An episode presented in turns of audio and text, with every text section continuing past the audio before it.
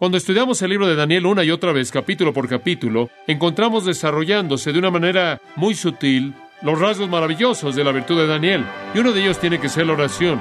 Él entendió que la oración era vivir en la presencia de Dios y nada podía cambiar eso.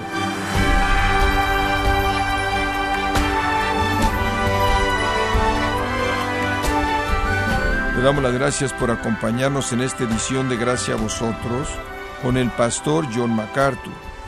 Oyente, ¿cuál es la respuesta más poderosa y práctica que usted puede tener cuando su amigo pierde su trabajo o cuando el cáncer causa estragos en el cuerpo de un ser querido o incluso cuando el desánimo y la depresión inundan sus pensamientos? Preguntarse qué es la oración, cómo se supone que debe ser, qué espera Dios de usted cuando ora.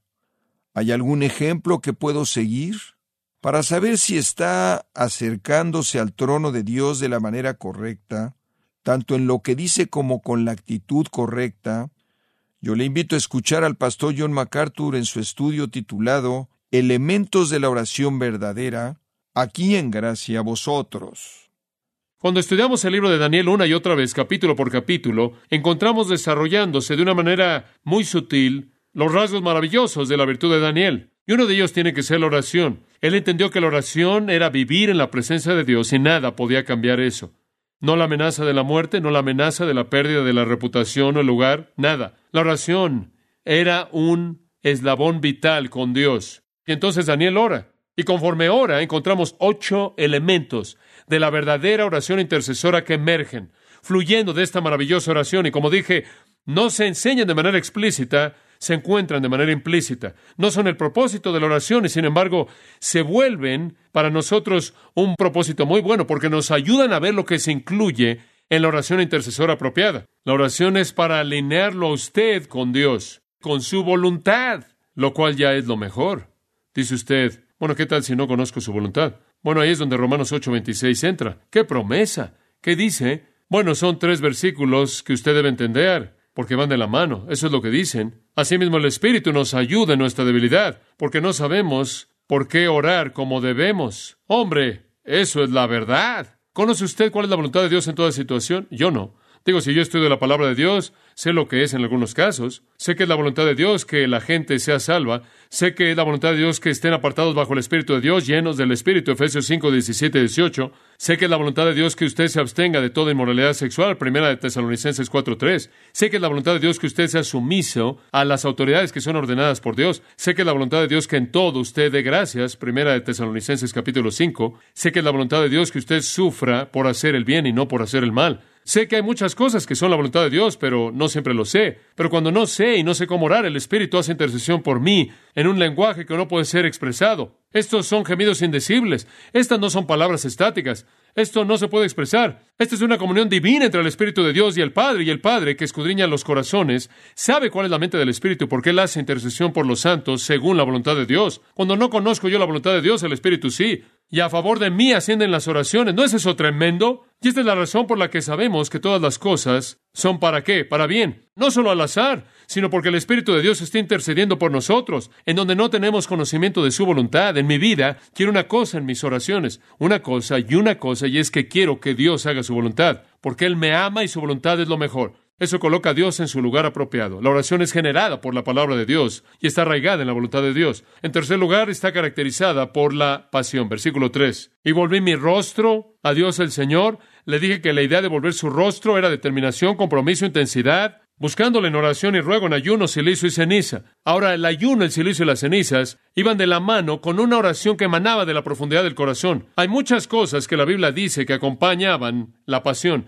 Si usted estudia su Biblia, encontrará las siguientes cosas. Silicio sentándose en cenizas, colocándolas sobre la cabeza, como en Job capítulo 2, rapándose la cabeza, Job 1, golpeándose el pecho, Lucas 18, llorando primero de Samuel 1 y muchos otros lugares, aventando polvo sobre su cabeza, rompiendo la ropa, ayunando, suspirando, gimiendo, llorando de manera fuerte, sudando sangre, agonizando un corazón que se quebranta, rasgando el corazón de uno, haciendo juramentos, haciendo sacrificios, muchas cosas en la Biblia que se presentan como indicadores de cosas que acompañan la pasión en el corazón de la oración. Y entonces vemos a Daniel en esa oración apasionada, apasionada. Él realmente está comprometido con esto, él realmente está derramando su corazón. Lo encontramos en Lucas capítulo 11 de nuevo, en la historia maravillosa que nuestro Señor cuenta en Lucas 11, versículos 5 al 10, simplemente recordándole brevemente. Y él le dijo, ¿quién de vosotros tiene un amigo y va a él a medianoche y le dice, amigo, dame tres panes? Y un amigo mío en su viaje viene y no tengo nada que darle, y él no le dará, no me molestes, la puerta está cerrada y mis hijos están conmigo en la cama, así es como se mantenían calientes, y no me puedo levantar y dártelos. Os digo que aunque él no se levante y se los dé, porque es su amigo, sin embargo, por su importunidad y su llamar constantemente, se levantará y le dará lo que necesite. Y os digo, pedid y se os dará, buscad y hallaréis, llamad y se os abrirá. En otras palabras, Dios responde a la pasión. Y entonces Daniel oró de manera apasionada. Ahora cuarto y después en adelante hasta nuestra octava. Las marcas de la oración intercesora. Es generada por la palabra de Dios, está arraigada en la voluntad de Dios, es caracterizada por la pasión. Número cuatro, es cumplida en la negación de uno mismo. Es cumplida en la negación de uno mismo. Versículo cuatro. Lloré a Jehová mi Dios e hice confesión. Ahora deténgase ahí. El corazón de toda la verdadera oración, escuche esto, es una conciencia inicial de que usted ni siquiera merece estar ahí, ¿se da cuenta? Digo, ni siquiera merece estar en la presencia de Dios. No tiene algo en usted que lo haga digno de estar con Él. Y entonces, ¿dónde comienza? Con ese reconocimiento. Hice mi confesión. ¿Por qué hiciste eso, Daniel? Porque sabía que no pertenecía, no merecía estar en su presencia y específicamente si iba a llevar algún pecado ahí. Hago un contraste de eso con la oración del fariseo en Lucas 18, quien dice, Dios te doy gracias porque no soy como los otros hombres, porque yo ayuno y doy diezmos y demás. Y Dios ni siquiera oyó esa oración. En términos de una respuesta, porque se exaltaba a sí mismo como un justo, porque buscaba lo suyo, tenía confianza en sí mismo, se exaltaba a sí mismo como justo. Y entonces Daniel comienza con el reconocimiento que él no merece estar ahí. Supongo que Daniel quizás en su corazón trajo todo tipo de cosas. Estoy seguro de que él escudriñó su vida entera y encontró todo lo que estaba entre él y Dios. Impiedad impía, sordera a la voz divina, desobediencia a mandatos claros y simples, menosprecio del señorío soberano de Dios. Todas estas cosas llevaron a Daniel al punto de humildad y amados, le quiero decir una cosa, la humildad es la única actitud a partir de la cual la verdadera oración emana. La única. Cuando Abraham estuvo delante de Dios en Génesis capítulo 18 por un tiempo, él dijo esto, He aquí ahora, he comenzado a hablar con Jehová, siendo polvo y ceniza, ni siquiera pertenezco aquí, no merezco estar aquí. Isaías vio a Dios alto y exaltado en el capítulo 6 y él dijo, ay de mí, porque soy inmundo. El apóstol Pablo reconoció la misma verdad acerca de sí mismo. Él no tenía derecho de estar en la presencia de Dios. Él era el primero de los pecadores. Juan vio lo mismo y cuando él vio la belleza del Cristo revelado, él cayó en humildad. Y Daniel entiende esto. Daniel entiende que él no merece estar en la presencia de Dios y entonces antes de que él pueda interceder por alguien más, él tiene que asegurarse que él tiene la perspectiva correcta. Si hay impotencia en su vida de oración, quizás es porque no hay negación de usted mismo. Y la negación de usted mismo incluye esto. Incluye el hacer a un lado su voluntad por la voluntad de Dios, ¿verdad? Y si usted está ahí para forzar a Dios a que haga lo que usted quiere, eso no es negación de usted mismo. Una oración que con frecuencia he orado va así. Oh Dios, sé que con frecuencia hago tu obra sin tu poder. Y peco por mi servicio muerto, ciego, y mi falta de luz interna, amor y deleite. Mi mente corazón y lengua moviéndose sin tu ayuda. Busco pecado en mi corazón y busco la aprobación de otros. Este es mi estado vil, el buscar que las opiniones de los hombres sean mi regla, mientras que deberá ver qué bien he hecho y darte la gloria. Considero que pecado he cometido y lloro por ello. Es mi deseo predicar y orar para motivar los deseos espirituales de otros, para buscar el reconocimiento, mientras que mi regla debería ser considerarme diariamente a mí mismo más vil que cualquier hombre en mis propios ojos. Realmente no creo que alguien pueda ministrar a alguien en la oración, en la predicación, en cualquier otro ministerio, hasta que camina por el camino de la negación de sí mismo. Porque usted tiene que luchar con el ego de cualquier manera, y más vale que se deshaga de él desde el principio. Y Daniel sabía eso, y entonces él tuvo que lidiar con eso. Él rogó con Dios por un arrepentimiento más profundo, un horror del pecado, incluso el estar aterrado cuando se acercaba. Él quería que Dios lo viera y lo purificara. Uno de los escritores puritanos lo expresó de manera maravillosa de esta manera. Lleva a cabo un surco profundo en mí, Señor, granjero celestial, para que mi ser sea un campo arado que las raíces de tu gracia se extiendan de manera profunda y amplia hasta que solo tú seas visto en mí, que tu belleza dorada sea como la cosecha del verano, y tu fruto como la abundancia del otoño. La verdadera intercesión es generada por la palabra de Dios, está arraigada en la voluntad de Dios, se caracteriza por la pasión y es cumplida en la negación de uno mismo. Y en quinto lugar, la verdadera oración intercesora se identifica con el pueblo de Dios. Se identifica con el pueblo de Dios. Notará que él dice, oré a Jehová mi Dios, versículo 4, e hice confesión. Él comienza consigo mismo, pero él no se detiene ahí, observe. Versículo 5, vamos a movernos rápidamente. Hemos pecado, versículo 5. Versículo 6, no hemos obedecido. Versículo 7, tuya es, Señor, la justicia y nuestra la confusión de rostro. Versículo 8, oh Jehová, nuestra la confusión de rostro. Versículo 10, y no obedecimos. Versículo 11, todo Israel traspasó tu ley apartándose para no obedecer tu voz, por lo cual ha caído sobre nosotros la maldad y el juramento que está escrito en la ley de Moisés, siervo de Dios, porque contra él pecamos. Versículo 12, él habló contra nosotros, nuestros jueces que nos juzgaron. Versículo 13, nosotros, nuestro, nosotros. Versículo 14, nosotros, nosotros. Versículo 15, nosotros. Y hemos hecho impíamente. Versículo 16, nuestro pecado, nuestros padres. Un menosprecio contra todos nosotros. Ahora escuche, la verdadera oración intercesora identifica al que está orando con el pueblo por el que está orando. Es algo tremendo. Pablo lo tuvo cuando él dijo, orando siempre por todos los santos, y después añadió en Efesios 6, 19, y orando sobre cualquier otro por mí. El enfoque de nuestras oraciones, amados, debe estar en otros. Después que nos hemos hecho un lado a nosotros mismos, usted llega a la oración y se da cuenta en primer lugar de que usted ni siquiera merece estar ahí.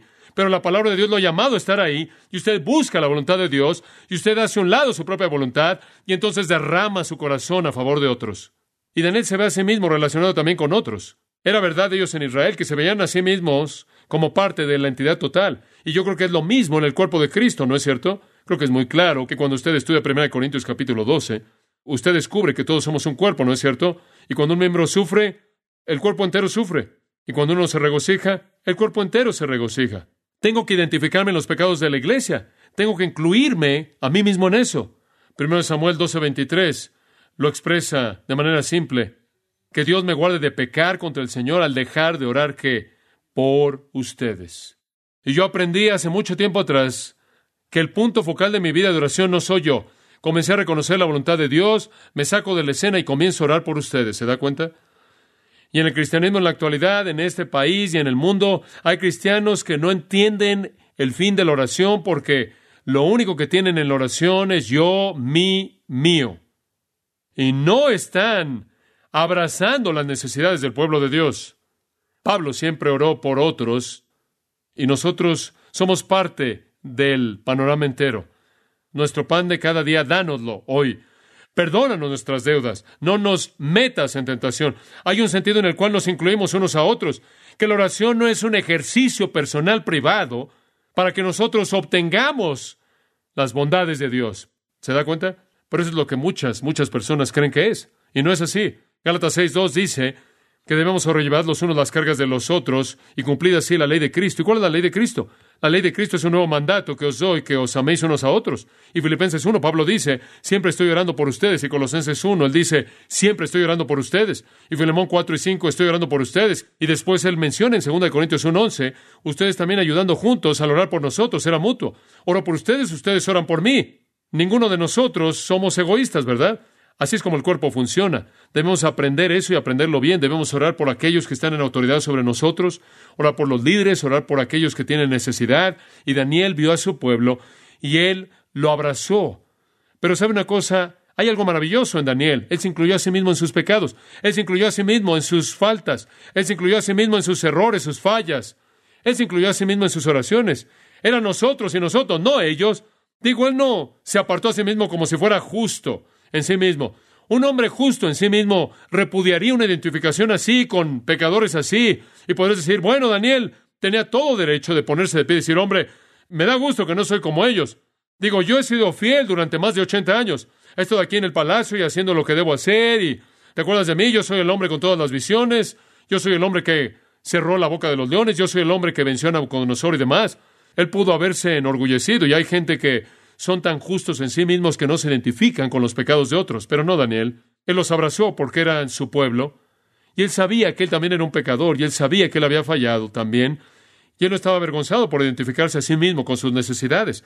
Daniel ve, como lo hacían todos los judíos, la solidaridad del pueblo de Dios y también lo debemos ver en la iglesia, el cuerpo de Cristo también. Entonces Daniel intercedió de manera apasionada por su pueblo.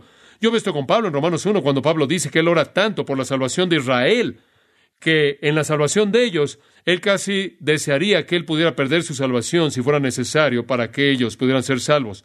Él estaba tan preocupado por otros. Qué ejemplo tan maravilloso y emocionante. El secreto de la intercesión, ¿quiere conocerlo en una palabra? Que en sus oraciones usted dice, nosotros, nosotros, no yo. De tal manera que su oración, escuche esto, no es tan egoísta como para estar dirigida hacia usted sin importar cómo afecta a otra persona, sino que usted realmente está orando a favor de lo que es mejor para el cuerpo entero de Cristo, nosotros. La oración entonces es generada por la palabra de Dios, está arraigada en la voluntad de Dios, se caracteriza por la pasión, es cumplida en la negación de uno mismo, se identifica con el pueblo de Dios. Número seis, es fortalecida en la confesión, es fortalecida en la confesión. Ahora ya hemos visto que Daniel, de manera personal, se había negado a sí mismo al expresar su confesión, y si usted ve el versículo 20, él dice, aún estaba hablando y orando y confesando mi pecado y el pecado de mi pueblo Israel. ¿Se da cuenta? Ahí está esa identificación de nuevo. Él dice, aún estaba hablando y y confesando mi pecado y el pecado de mi pueblo Israel. Y es tan maravilloso que él no solo se volvió un crítico en la iglesia y dijo, oh, yo soy el único justo, yo soy el único que está aquí, que está haciendo las cosas bien, y que se condenen los demás en la iglesia, y los voy a llevar delante de Dios para que sean juzgados y disciplinados. No, él sabía que él también era un pecador. Y entonces esta oración entera realmente es confesión. Esto es un absoluto. Cuando Dios está operando en una vida, y quiero que escuche lo que digo, cuando Dios está operando en una vida, el arrepentimiento y la confesión se convierten en la norma. La norma. De hecho, escuche, entre más devota sea su alma, más profundo será su amor hacia Dios, más elevado será su estándar de santidad, más genuino será su compromiso con Cristo y mayor será su sentido de pecaminosidad. Ahora, si usted cree que conforme usted madura como cristiano, usted se va a volver menos y menos sensible al pecado, es simplemente lo opuesto. Entre más madura como cristiano, más sensible se vuelve al pecado. Entre más se acerca a Dios, más horrible se vuelve. Ya para cuando David maduró y cometió el terrible pecado que él cometió y derramó su corazón en el Salmo 32 y 51, era tan evidente que el pecado literalmente lo destruyó, simplemente lo aplastó, porque él conocía tanto y había caminado con Dios, y él era un hombre según el corazón de Dios, y cuando él cometió ese pecado terrible con Betsabé y su marido Urias, lo despedazó y derramó ese maravilloso Salmo 51 cuando él dice, oh, límpiame, para que sea limpio, purifícame. Él odiaba y Esdras, enfrente del pueblo en el capítulo 9 y capítulo 10 de Esdras, ve lo mismo conforme el pueblo se compromete a sí mismo con Dios y conforme oyen la voz de Dios y se acercan a Dios y lo primero que pasa es que están abrumados con su pecado y derraman su confesión. Lo encontramos en el capítulo 9 de Nehemías, la palabra viene en el capítulo 8 conforme se acercan a Dios y se encuentran a sí mismos en la presencia de Dios y están abrumados con su pecaminosidad. Pablo tenía esto. En Romanos capítulo 7, cuando Pablo realmente entendió la ley de Dios y cuando él entendió lo que la ley de Dios estaba diciendo y cuáles eran realmente los estándares de Dios, fue entonces que él dijo, me vi a mí mismo y el pecado revivió y morí, me mató. La confesión es la parte diaria de la vida de un hombre de Dios y una mujer de Dios. Y era parte de las oraciones de Daniel, la confesión de sus pecados y los pecados de esas personas que lo rodeaban. En Jeremías, capítulo 3, capítulo 8, capítulo 14 y en el primer capítulo de Lamentaciones, el cual fue escrito por Jeremías. En todos esos cuatro lugares, Jeremías clama en confesión a Dios, conforme percibe la inminencia del juicio venidero, conforme Dios está a punto de actuar, conforme Dios está a punto de entrar con su presencia en el flujo humano. Jeremías, consciente de la presencia de Dios, comienza a desear que su corazón sea lavado. Entre más se acerca usted a Dios, más sucio se siente. Y la clásica, como lo mencioné antes, es Isaías 6, cuando él dijo, vi al Señor alto y exaltado, y sus faldas llenaban el templo, y los ángeles estaban ahí, usted sabe, santo, santo, santo, y los serafines, oh, ay de mí, él dijo. Entonces la intercesión es fortalecida en la confesión. Un granjero fue con su hijo a un campo de trigo. Él quería ver si estaba listo para la cosecha. ¿Ves, padre? dijo el niño. ¿Ves que tan derechos están los tallos sosteniendo en alto sus cabezas. Los que sostienen sus cabezas tan alto deben ser los mejores. Los que están inclinados y agachados no pueden ser tan buenos. El granjero tomó uno de cada tipo y dijo, mira, niño necio, la razón por la que están tan derechos es porque el grano es tan pequeño. Los que están inclinados son los buenos, los derechos son casi inútiles. Y así es en el mundo de Dios. Son aquellos que están inclinados y quebrantados los que son útiles porque confiesan. Ahora permítame tan solo leer esto porque no necesitamos pasar tiempo en todo versículo. Es repetitivo. Versículo 5. Hemos pecado, hemos cometido iniquidad, hemos hecho impíamente y hemos sido rebeldes y nos hemos apartado de tus mandamientos y de tus ordenanzas. Y ahí dice cuatro cosas realmente. Hemos pecado, esa es una palabra, perder el objetivo o desviarse del camino. Hemos hecho impíamente, lo cual significa distorsionar o actuar de manera perversa. Hemos hecho impíamente, eso es hacer algo mal, lo que usted sabe que está mal, maldad premeditada. Y nos hemos revelado para desafiar la autoridad. Él le da a usted cuatro términos diferentes para el pecado en el hebreo. Fallar el blanco, distorsionar, hacer mal que usted sabe que esté mal y desafiar la autoridad. Y él dice, somos culpables desde el ángulo que lo veas. Hemos dejado tus preceptos y tus ordenanzas y nos hemos alejado y no hemos regresado. Versículo 6. No hemos obedecido a tus siervos, los profetas, que en tu nombre hablaron a nuestros reyes, a nuestros príncipes, a nuestros padres y a todo el pueblo de la tierra. Tuya es, Señor, la justicia y nuestra la confusión del rostro. Ahora el versículo 8, regresaremos. Oh Jehová, nuestra es la confusión de rostro. ¿Qué es eso? Significa vergüenza de rostro, mejor traducida. Estaban avergonzados de rostro. Sus corazones estaban llenos de vergüenza y se manifestaba en su rostro. El norte había sido llevado en cautiverio por Asiria para que nunca regresara. El sur había sido llevado también y nuestros rostros están cubiertos de vergüenza. Nuestros reyes están avergonzados, nuestros príncipes, porque hemos pecado contra ti. Y lo que continúa saliendo de la confesión, versículo 10 de nuevo. Y no obedecimos a la voz de Jehová nuestro Dios para andar en sus leyes que Él puso delante de nosotros por medio de sus siervos los profetas. De nuevo Él dice lo mismo. Y no escuchamos tampoco a los profetas. No prestamos atención, no oímos y lo resume. Él dice, todo Israel, versículo 11, traspasó tu ley, apartándose para no obedecer tu voz, por lo cual ha caído sobre nosotros la maldición y el juramento que está escrito en la ley de Moisés, siervo de Dios, porque contra él pecamos. Ahora, Dios les dio maldiciones, de Deuteronomio 28, 15 nos dice eso. Dios les dio maldiciones. Ustedes desobedecen, van a ser disciplinados. Y Dios guarda su palabra. Él guarda su palabra positiva y su palabra negativa. Y la vergüenza y el juicio vino porque Dios dijo que vendrían si no obedecían, y ellos no obedecían y vino. Y quiero que noten el versículo 11 que uno de los elementos más genuinos de la confesión, y subraya esto en algún lugar, uno de los elementos más verdaderos de la confesión siempre es la realidad en la verdadera confesión, es que cuando Dios lo disciplina por su pecado, usted acepta la responsabilidad por esa disciplina y nunca culpa a Dios. La gente quiere culpar a Dios, así como Adán. Él dijo, la mujer que me diste. Yo no pedí ser casado, desperté una mañana y estaba casado. Me diste esta mujer, ¿por qué pecaste? La mujer que me diste. Tú hiciste esto. Yo ni siquiera sabía lo que era una mujer eh, y desperté y estaba casado. Ahora vas a hacer que yo te rinda cuentas por este pecado, la mujer que tú me diste. Y le echa la culpa a Dios. En el libro de Apocalipsis capítulo 6 dice que el holocausto irrumpe allí en la tribulación y la gente blasfema al Dios del cielo. No merecemos esto. La gente dice, ¿cómo puede haber un Dios en el mundo? ¿Por qué si hay un Dios? ¿Por qué hay todo este desastre? Si hay un Dios, bueno, debería ser algún tipo de ogro, amargado. Como puede ver, no están dispuestos a aceptar el hecho que hay consecuencias malas en el mundo, porque el mundo está lleno de obras malas cometidas por hombres malos, quienes traen esas consecuencias en sí mismos.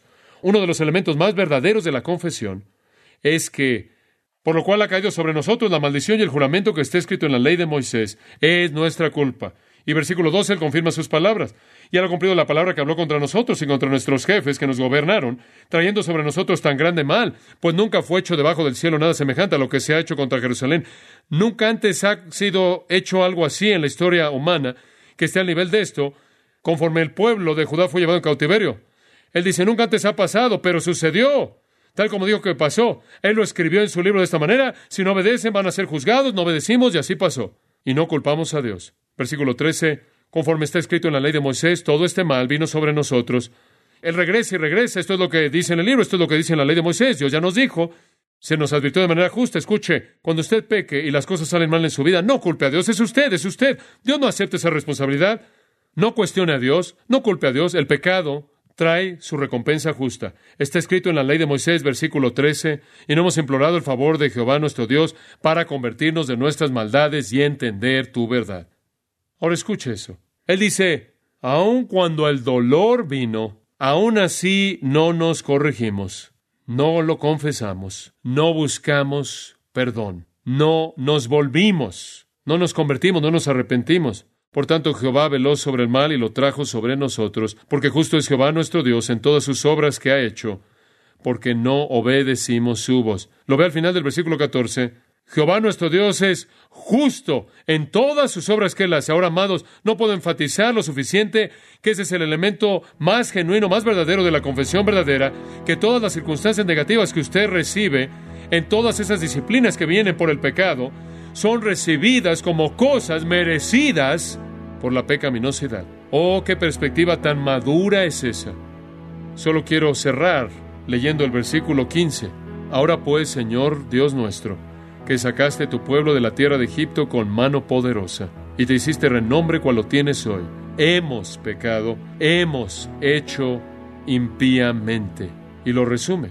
Escuchen, amados, la verdadera oración intercesora es generada por la palabra de Dios, está arraigada en la voluntad de Dios, se caracteriza por la pasión, es cumplida en la negación de uno mismo, se identifica con el pueblo de Dios y es fortalecida en la confesión.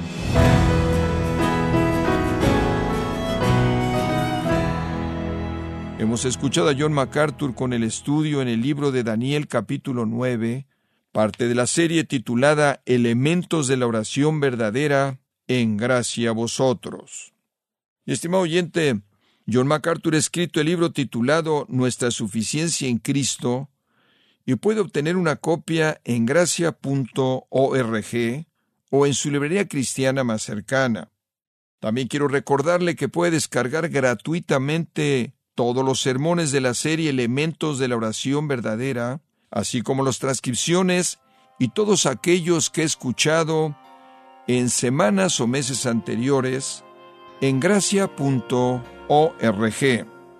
Si tiene alguna pregunta o desea conocer más de nuestro ministerio, como son todos los libros del pastor John MacArthur en español, o los sermones en CD que también usted puede adquirir, escríbanos y por favor mencione la estación de radio por medio de la cual usted nos escucha en gracia a vosotros. Es importante conocer no solo el país y ciudad de donde usted nos escucha, sino también la radio. Para quienes contactan nuestro ministerio por primera vez, pueden solicitar una copia del mensaje de promoción sin costo alguno, un mensaje por oyente únicamente. Si usted vive en los Estados Unidos o Puerto Rico, escríbanos a Gracia Vosotros, P.O. Box 4000, Panorama City, California 91412 o puede escribirnos a través del siguiente correo electrónico radio arroba En nombre del pastor John MacArthur, nuestra coordinadora de estaciones Marilina Caruli y del personal, le damos las gracias invitándole para que nos acompañe en la próxima edición para continuar desatando la verdad de Dios un versículo a la vez, aquí en Gracia a Vosotros.